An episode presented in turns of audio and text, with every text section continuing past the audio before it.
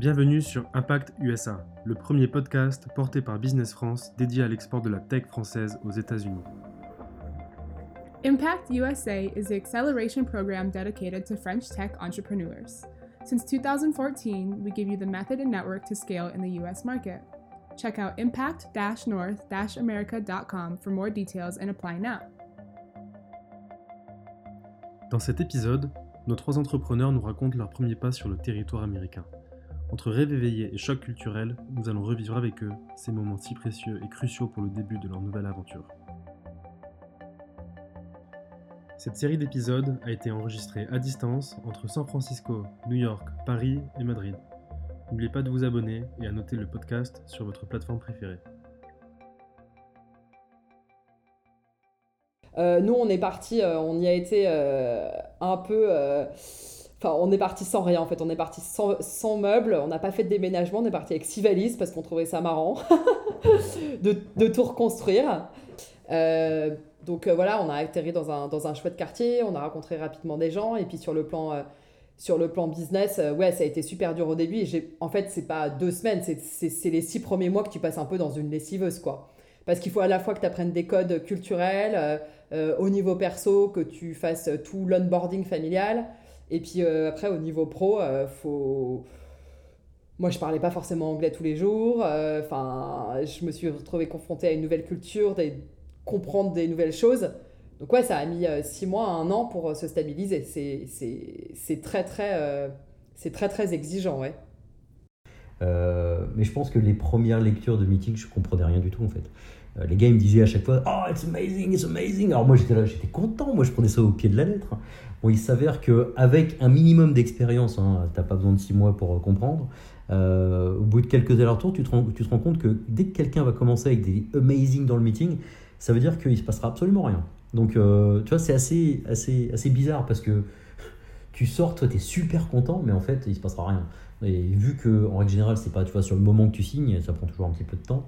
Euh, il y a les allers-retours, il y a le ping-pong, il y, a toutes ces petites choses-là que, tu vas créer, mais euh, faut, je pense qu'il faut passer par là. Euh, et si tu n'es pas ultra motivé dès le départ, c'est compliqué de venir sur une ville comme New York, qui est une ville qui n'arrête jamais, qui, qui, te prend énormément d'énergie. c'est ouais, ouais, un challenge, hein, c'est un gros, gros, gros challenge. Mais c'était non, c'était c'est évident que c'était de l'hypermotivation. moi, je vois, ça a été c'était pas un but en soi, mais ça a été un projet, euh, un projet de famille, parce que je suis parti avec ma femme, avec mes enfants.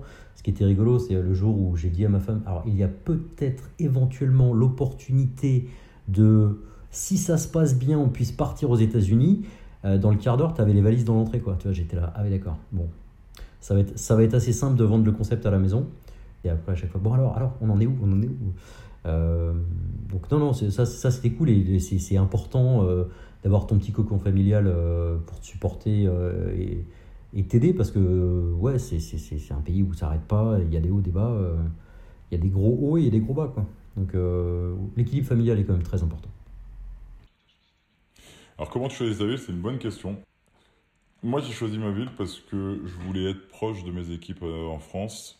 Qui, et en fait c'est impossible de gérer, je trouve, une équipe technique euh, ou produit en étant à San Francisco.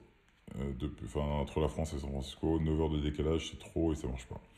Donc déjà, moi, je pense qu'il y a un effet, il y a, un élément qui est est-ce que j'ai mes équipes? Est-ce que j'ai des équipes que je dois gérer en direct euh, en Europe ou pas? Si oui, dans ce cas-là, je n'irai pas plus loin que la côte Est.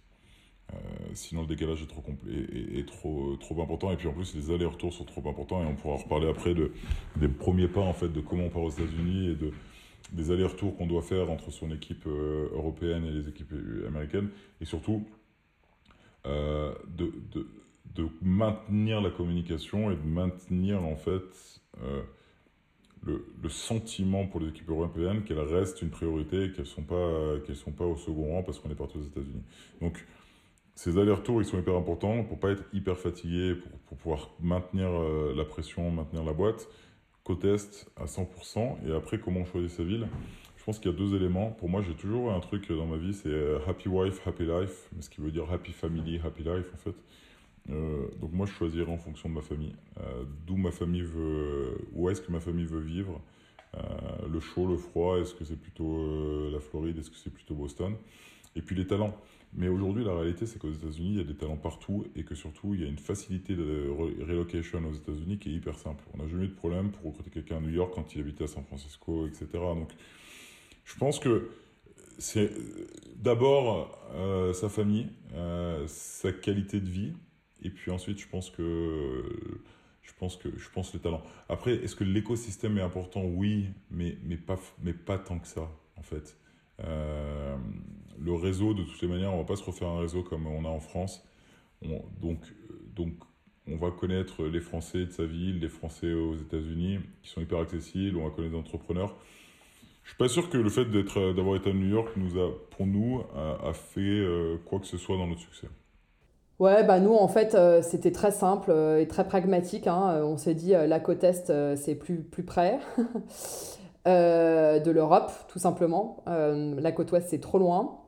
Faut savoir que nous, nos clients, ils sont un peu partout aux États-Unis et que j'ai autant de potentiel sur la côte ouest que sur la côte est. Euh, donc, que ça ne changeait pas grand-chose. Et moi, je gère encore quand même une grosse partie de l'Europe. J'ai encore mes équipes, j'ai beaucoup d'équipes globales, mon CFO, SalesOps, etc., qui sont en Europe. Donc moi, il faut savoir que je passe quand même mes matinées en call avec l'Europe. Donc depuis San Francisco, ça aurait été ingérable pour moi. New York, on a choisi New York parce que, parce que le programme Impact était là, que c'est là qu'on a commencé euh, à trouver nos premiers clients. On ne s'est pas, posé, euh, on s'est pas posé masse de questions. Quoi. Et aujourd'hui, non, non, je me félicite euh, du choix de New York. Déjà, alors j'aimais pas la ville, moi, en arrivant, mais maintenant, heureusement, je l'aime beaucoup. Euh, et, puis, euh, et puis surtout, bah, c'est tellement plus pratique. Enfin, moi, je, voyage quand même beaucoup. Hein. Je vais pas mal à Londres, à Paris euh, ou à San Francisco, justement. Donc, c'est quand même plus pratique d'être à New York pour faire tout ça. Un conseil pour le, pour le début, c'est pas évident. nous, on avait typiquement choisi un quartier qui n'était pas forcément un quartier français pour, pour s'intégrer, dans une logique de s'intégrer. Il s'avère qu'après 4 ans, euh, la plupart des gens qu'on croisait euh, étaient majoritairement français et surtout internationaux. Les Américains américains, les seuls contacts qu'on a encore gardés à ce, jour-là, c'est via l'école. J'avais rencontré quelqu'un qui était euh, aux US depuis 20 ans. et c'est ce qu'elle m'avait dit. C'est quand au début, moi j'étais en mode non, mais t'inquiète pas, moi je vais me mixer. Enfin, moi, j'y ai cru. Hein, elle m'a dit non, mais moi après 20 ans, les seuls vrais Américains que je connais, c'est via l'école, via, l'école de mes enfants. Et tu vois, enfin bon, elle avait entièrement raison ce que tout le monde me disait quand j'arrivais, c'est tu verras, euh, tu as l'impression qu'aux États-Unis, euh, les gens sont pareils parce qu'on est occidentaux, qu'on a les mêmes manières de s'habiller, qu'on a l'impression d'avoir la même manière de vivre, mais en fait, le mindset est très différent et c'est vrai. Au début, je me suis, je me suis trompée sur plein de choses. Je comprenais pas forcément euh, comment les Américains réfléchissaient. Et ça, c'est quelque chose qui est, qui est drôle, c'est qu'on te dit beaucoup de choses avant, ce qui est génial parce que tu es bien préparé. Mais il faut vraiment mixer la méthode empirique où tu apprends par l'expérience et euh, ce que te disent les autres et ce que tu apprends des autres parce que en fait tout ce qu'on te dit tu l'ingurgites euh, et tu le sais mais euh, tu as aussi besoin de l'expérimenter pour le comprendre. Et ça rien ne remplace évidemment l'expérience quoi. Et il y a encore ouais et encore aujourd'hui il y a des trucs tu vois ça va faire deux ans en, en août septembre là. Donc là je suis à un peu plus d'un an et demi. Encore aujourd'hui il y a des trucs que je comprends que je comprenais pas quoi. Donc en fait c'est un processus. Tu crois connaître la culture américaine? Parce que je dis pas qu'on a été baigné dans les séries, mais la culture américaine a été très présente dans notre, euh, dans notre enfance, euh, via les séries, via les films, via un peu toutes ces choses-là, la musique, etc. Donc tu crois connaître quelque chose, mais il s'avère que tu connais rien du tout en fait. Euh, on est beaucoup plus proche, je dirais, des Latinos, Amérique du Sud, Mexique, etc., plutôt que, des Américains il y a un truc qui m'avait choqué. Euh, j'habitais dans un immeuble, bon, jusqu'à là tout va bien. Euh, un jour, je prends l'ascenseur et il y a un gars qui commence à me faire Oh, j'adore tes chaussures, génial et tout. On commence à discuter, je me dis, bah, c'est un gars de l'immeuble, on va potentiellement sympathiser. Il y a un truc qui se passe, quoi. Et même la façon dont il le faisait, c'était, euh, ça y est, c'est mon meilleur pote, quoi. J'étais là, bah, super, j'ai trouvé mon meilleur pote, impeccable, ça va bien se passer. donc le, ride en ascenseur se termine, bon, ça ne dure pas trop longtemps, très bien, salut, bye. Le lendemain, je le recroise, et le dit même pas bonjour. C'est, en fait, c'était juste sur le moment, il y avait, il y avait un truc comme ça, et, moi j'étais là, dans ma tête, j'étais là, mais salut, je, suis le mec des chaussures, euh, tu sais, on s'est vu hier, truc, on est les meilleurs potes. Et en fait, non, c'est, c'est le amazing, le, le, le, tous leurs mots, tous leurs superlatifs, etc. Toi, français, tu vas, le, tu vas le vivre différemment, et en fait, il faut prendre un recul dessus qui est juste gigantesque. Euh, j'ai pu voir après que même mes équipes, euh, elles se mélangeaient que très peu. Moi, j'essayais de pousser à fond, d'aller boire des verres ensemble, etc. enfin, créer cette émulation. Euh, eux, ils le faisaient pas. Bah, ceux de mes équipes qui le faisaient, c'était mes internationaux. Les Américains, Américains, c'était attends, je suis désolé, 18h. Non, je passe, je passe à une autre étape de ma vie, euh, j'ai autre chose à faire, euh, je vais voir mes potes, je vais faire mon sport, je vais voir ma copine. Je. Mais on mélange pas. Ce qui est, je pense, pas, pas la même mentalité chez nous. On te vend l'Eldorado, on te dit que les États-Unis c'est incroyable, c'est un marché qui, est facile, les cycles de vente sont plus courts, euh, il y a plus d'argent. En fait, euh, la réalité c'est que c'est un marché euh, aussi compliqué, voire plus compliqué que, que la France. Qu'il y a très peu d'Européens qui ont réussi aux États-Unis. Tu vois, ça se compte sur le doigt d'une main. Et, et, que, et que, en fait, c'est impossible de. En fait, la recette qui fonctionne en Europe ne fonctionne pas aux États-Unis. Donc, il faut repartir d'une feuille blanche, il faut avoir l'humilité de, euh, de comprendre le marché, de comprendre les cultures. Et ce qu'on dit souvent, c'est qu'en fait, hein, ce que je dis souvent, c'est que, en fait, je pense que c'est plus simple de lancer un business en Chine que de le lancer aux États-Unis. Parce que quand tu arrives en Chine, les gens sont différents, parlent une langue que tu ne comprends pas, donc de fait, tu appréhendes la différence. Quand tu arrives aux États-Unis, c'est des gens qui sont à peu près comme toi, qui parlent une langue que tu comprends à peu près, qui ont les mêmes habitudes alimentaires, cinématographiques que toi, donc tu penses les, comprendre. Et en fait, la différence est aussi grande, je pense, le fossé est aussi grand entre des Européens et des Chinois euh, que par rapport à des Américains et des Français. Et ça, euh, ça je pense que c'est une leçon que j'ai apprise euh, très vite et que j'ai pas reproduite quand je suis parti en Allemagne, en Angleterre, en Espagne, etc. Et qu'on a voulu, voilà, c'est un truc qui est rentré, qui, est, qui est ancré en moi aujourd'hui. Je pense qu'on a manqué d'humilité en arrivant là-bas et on a manqué de tolérance aussi. On a voulu imposer notre propre modèle quand en fait euh, euh, il, fallait, le faire à l'envers, s'adapter euh, pour, se lancer.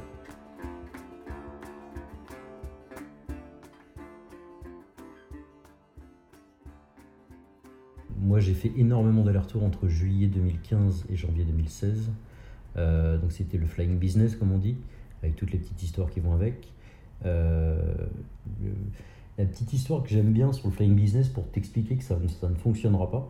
euh, c'est un peu bizarre de commencer comme ça, mais il faut commencer par du flying business pour, pour commencer à toucher les clients, parler avec des gens, commencer à, créer des contacts, etc. Et après connaître la ville, connaître le mindset, connaître toutes ces, choses-là. Euh, moi, l'histoire que j'aime bien sur le flying business, euh, c'est tout bête. C'est tu vas en rendez-vous. et aux États-Unis, en fait, le nombre de sociétés qui débarquent tous les jours à New York pour venir pitcher, c'est hallucinant. Donc, euh, te dire, euh, toi, petit français qui arrive, euh, être persuadé que tout le monde t'attend en disant Oh, mais c'est tu as le produit du siècle, ça va pas vraiment être le cas. Euh, et dans les, Américains sont tellement habitués à recevoir des gens de toute la planète qu'il y a des méthodes de sélection pendant les, meetings. Et l'exemple tout bête, hein, c'est tu arrives en meeting, tu commences à pitcher, tu es ultra motivé, alors toujours sous-motivé par rapport à une motivation à l'américaine qui est vraiment dans l'excès. Euh, mais bon, t'arrives, toi tu es tellement motivé que tu arrives quasiment à leur niveau, donc ok, tu pitches quasi à l'américaine, on va dire, avec ton accent français.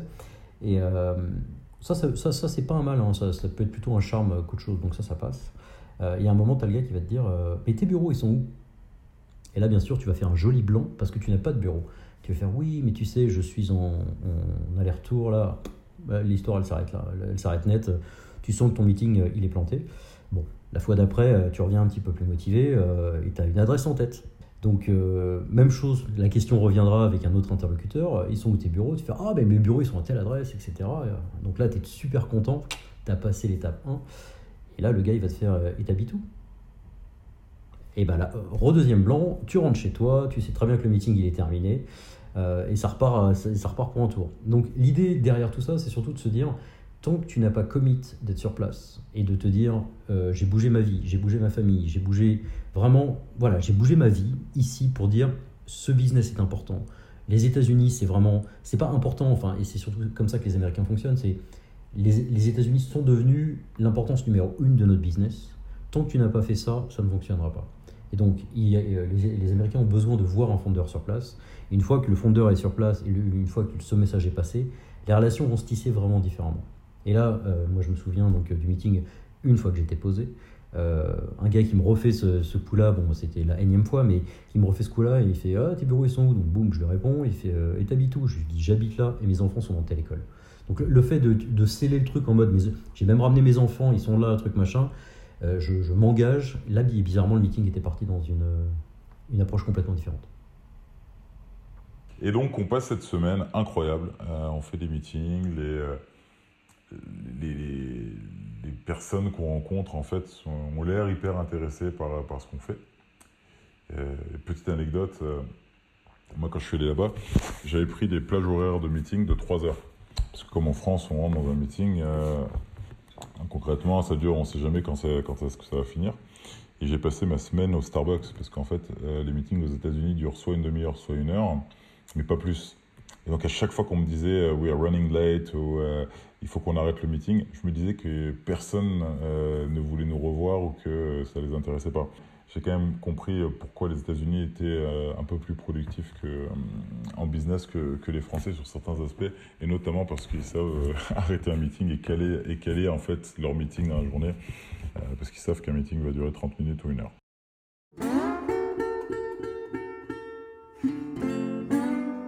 Le bureau aux US, en fait, il était déjà ouvert, hein, puisqu'il y avait déjà 5 personnes. Donc euh, ça, pour le coup, euh, je pense que c'est plutôt, euh, c'est plutôt sympa pour les équipes, parce qu'en plus, nous, là, on a eu du coup pas mal de profils qui sont venus de France aux États-Unis. On en a encore. J'en ai un qui arrive l'année dernière, j'en ai un qui vient d'arriver, là. Bon, alors malheureusement, il n'a pas pu prendre l'avion, mais dès qu'il peut prendre l'avion, il arrive. Donc je pense que pour les équipes, c'est chouette, parce que déjà, ça donne une dimension globale à la boîte. Ils savent très bien, les équipes, que l'ambition, c'est évidemment de... de devenir une boîte euh, globale. Donc, euh, bah, ça passe évidemment par les États-Unis. Donc, euh, moi, je pense que les équipes l'ont très, très bien pris. Et puis après, de toute façon, ça, c'est quelque chose qu'on te dira toujours aussi c'est qu'il faut vraiment qu'un fondateur parte pour, monter le bureau, à minima, et, et qu'il reste d'ailleurs, c'est mieux qu'il reste après. Donc, finalement, les équipes, voilà, les équipes. elles étaient, elles étaient contentes. Moi, mon, mon manager Europe, il était arrivé justement en mars, donc il avait eu le temps de se familiariser un petit peu avec les équipes. Euh, donc quand je suis partie, euh, ça roulait quoi. Ah bah, ça, c'est clair, quand tu arrives aux États-Unis, c'est une nouvelle boîte qui se lance. Euh, on avait, moi je te dis, quelques mois d'évangélisation par Ramon, quelques mois euh, de flying business euh, pour ma part. Euh, sur la même période, Jérém, c'était lui posé pour commencer à mettre les bases avec euh, tout ce qu'il fallait. hein, euh, les lawyers, les trucs, l'accounting, euh, commencer à faire du recrutement, etc. Donc il avait commencé quand même à, pas mal défricher. Le fait, le fait d'avoir monté ça, on a passé énormément de temps à deux avec Jérém, euh, vraiment en binôme pour, euh, pour avancer. Euh, lui défrichait pas mal tous tous ces- tous les sujets un peu, euh, on va dire, euh, marketing, euh, opération, j'ai vite pris la main, mais euh, marketing, euh, l'admin, euh, finance, toutes ces choses-là. Moi, je suis arrivé, j'ai fait sales, sales et opérations. C'est faire rentrer le cash et, et, délivre le cash le, plus vite possible. Étonnamment, tu, as des tests assez rapidement. Enfin, nous, dans notre industrie, c'est pas des contrats qui, t'engagent pendant très longtemps. Donc les tests, tu arrives à les avoir, mais après il faut les conclure et il faut les renouveler. L'idée, elle est surtout là. Les premiers tests où tu vas être un peu en dessous du radar, je dirais ça passe, c'était un peu comme en France. Euh, mais en fait, c'est quand tu vas vouloir cranter à la deuxième étape. Et le, cranter à la deuxième étape, ça c'est venu beaucoup plus tard. Je me souviens, euh, j'avais participé à, euh, à une petite intervention chez vous encore, mais oui, c'est pas la première, où j'avais eu un écho d'une autre boîte qui avait dit Moi, après X années, j'ai tout reset. J'ai j'ai viré tout le monde. Et je suis, je suis reparti. Et moi, à ce moment-là, tu vois, ça faisait, peut-être, bon, c'était pas les tout débuts, mais ça, ça faisait, euh, ça peut-être un an que j'étais là. Euh, et je me disais, bah, c'est étonnant parce que moi, mon équipe, elle a l'air plutôt stable, elle est là, les, les gars me font confiance, ils ont envie d'avancer, etc. Bah, en fait, j'ai vécu la même chose 3-4 ans après. En fait. 3-4 ans après, mes gars, ils étaient essoufflés. euh, la seule chose qu'ils voulaient, c'était des augmentations. Ils étaient plus dans le match, ils faisaient les choses vraiment à l'américaine. euh, euh, un gars, une tâche. Et euh, ça, c'est un truc qui est assez choquant quand tu arrives au début. Euh, c'est un gars, une tâche. Donc, euh, tu veux dire, non, mais tu peux me faire ça? Bah non, je suis pas payé pour. Ça, c'était, tu restes en mode, euh, tu sais, on est une petite boîte, on est en mode start-up et tout. Ouais, mais je suis pas payé pour. Donc, ça veut dire, paye-moi plus et je te ferai ton truc. Donc, c'est juste hallucinant de un gars, une tâche. Même chose dans, les, petites anecdotes euh, qu'on peut ressortir. Et c'est quelque chose qui, avec du recul, le truc, le pire, c'est que je le pitch et moi, je l'ai même pas assez mis en place pour moi.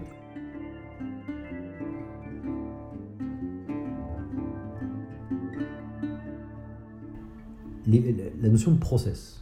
tout est, les États-Unis, tout est un process. L'exemple que j'aime bien euh, citer, c'est les restaurants. Tu vas dans un resto. La question, c'est juste, oh, vas-y et observe. Tu vas voir combien de personnes déjà tu vas, tu vas avoir en face de toi. Fais une comparaison avec, euh, avec l'Europe. Quand tu arrives, tu as déjà une personne qui est là pour t'accueillir. Pour, euh, ça, c'est le côté un peu marketing. Tu sais faire, vas-y, tiens, je te fais rentrer. Une fois que tu es rentré, tu as, un serveur qui va te prendre en main, qui va t'asseoir, qui va te donner une carte. Après, tu as un busboy qui va t'apporter de l'eau. Après, tu as la serveuse qui te reprend, le, qui te reprend ta commande. Tu as une quatrième, personne qui vient, qui te pose des assiettes, enfin, etc., etc. Et donc, tout est en mode une, une, personne, une tâche. Ensuite, la personne, sa tâche, elle est parfaitement définie. Hein.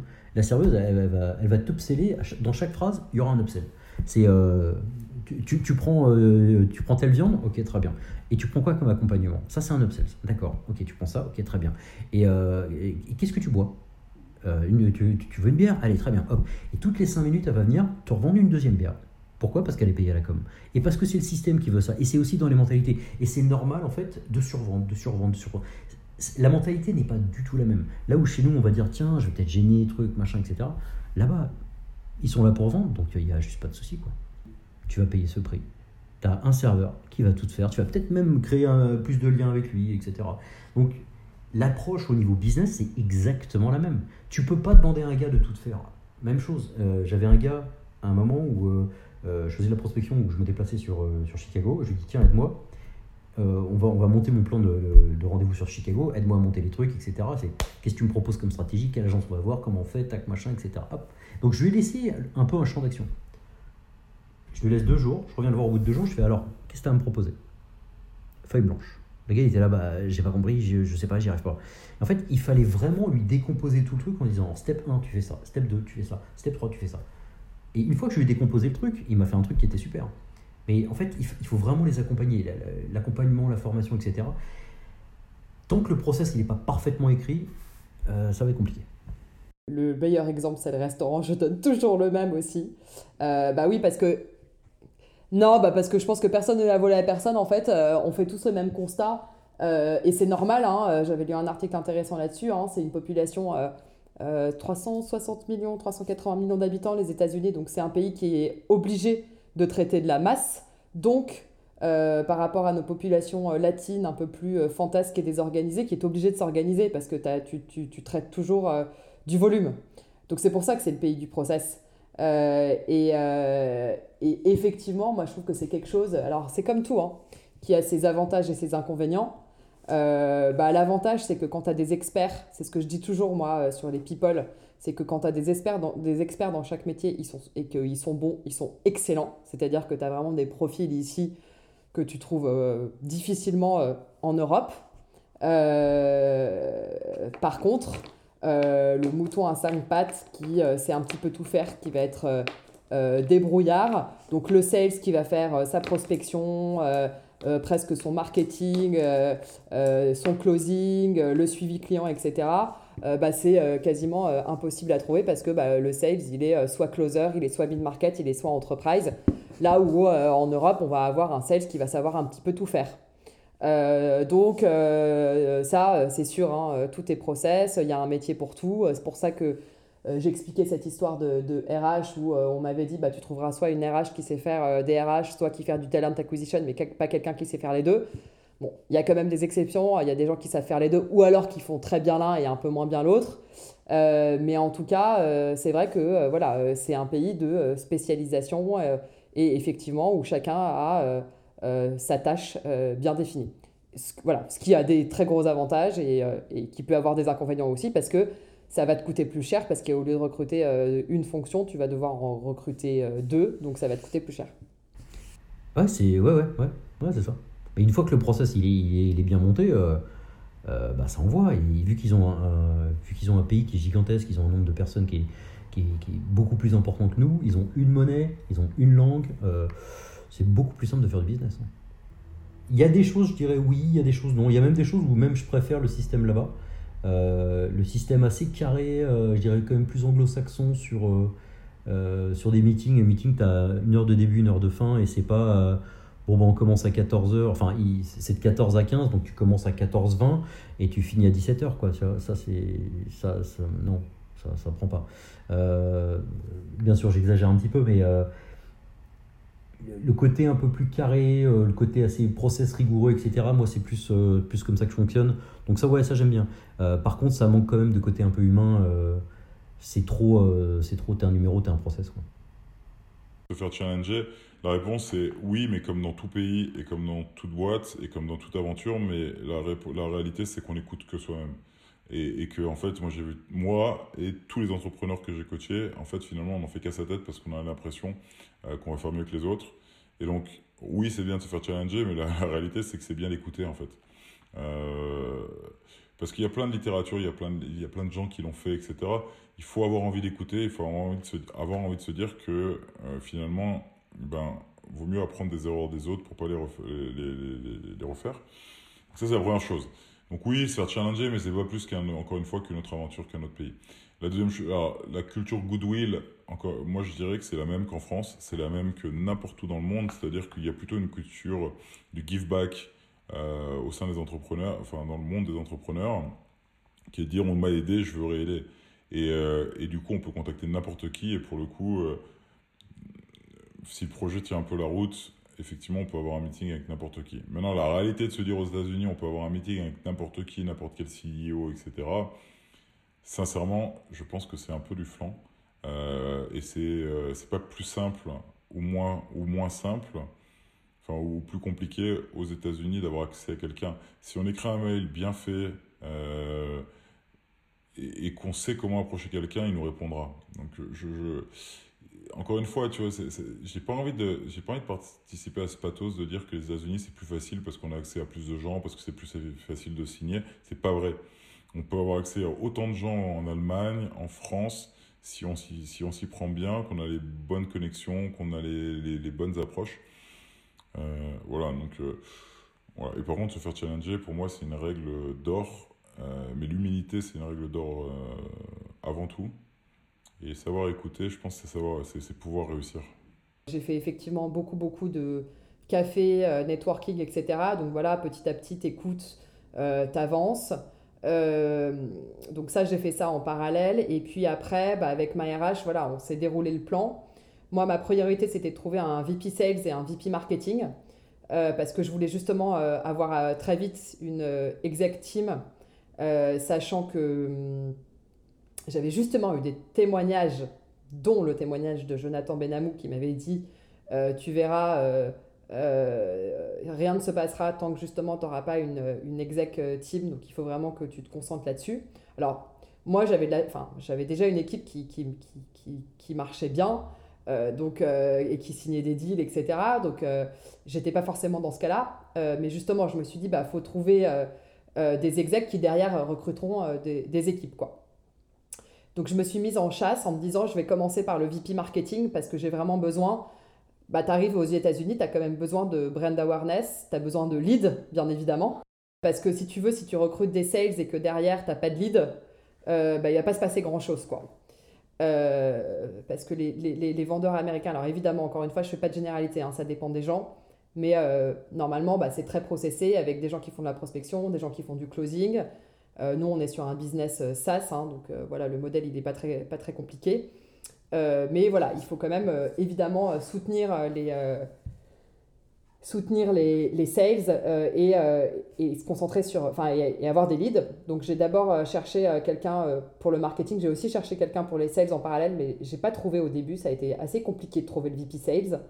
Et alors un autre truc que je m'étais fixé, c'est que je m'étais dit que je voulais prendre quelqu'un de biculturel parce que je me disais que le choc serait peut-être compliqué pour moi. Enfin là, je, voilà, en me disant, faut peut-être quelqu'un euh, qui euh, est euh, soit franco-américain, soit peut-être qui a des racines européennes ou quelque chose comme ça, justement, pour que ça soit quelqu'un qui accepte, entre guillemets, de venir dans une boîte française, parce que pour un pur américain, c'est pas forcément simple.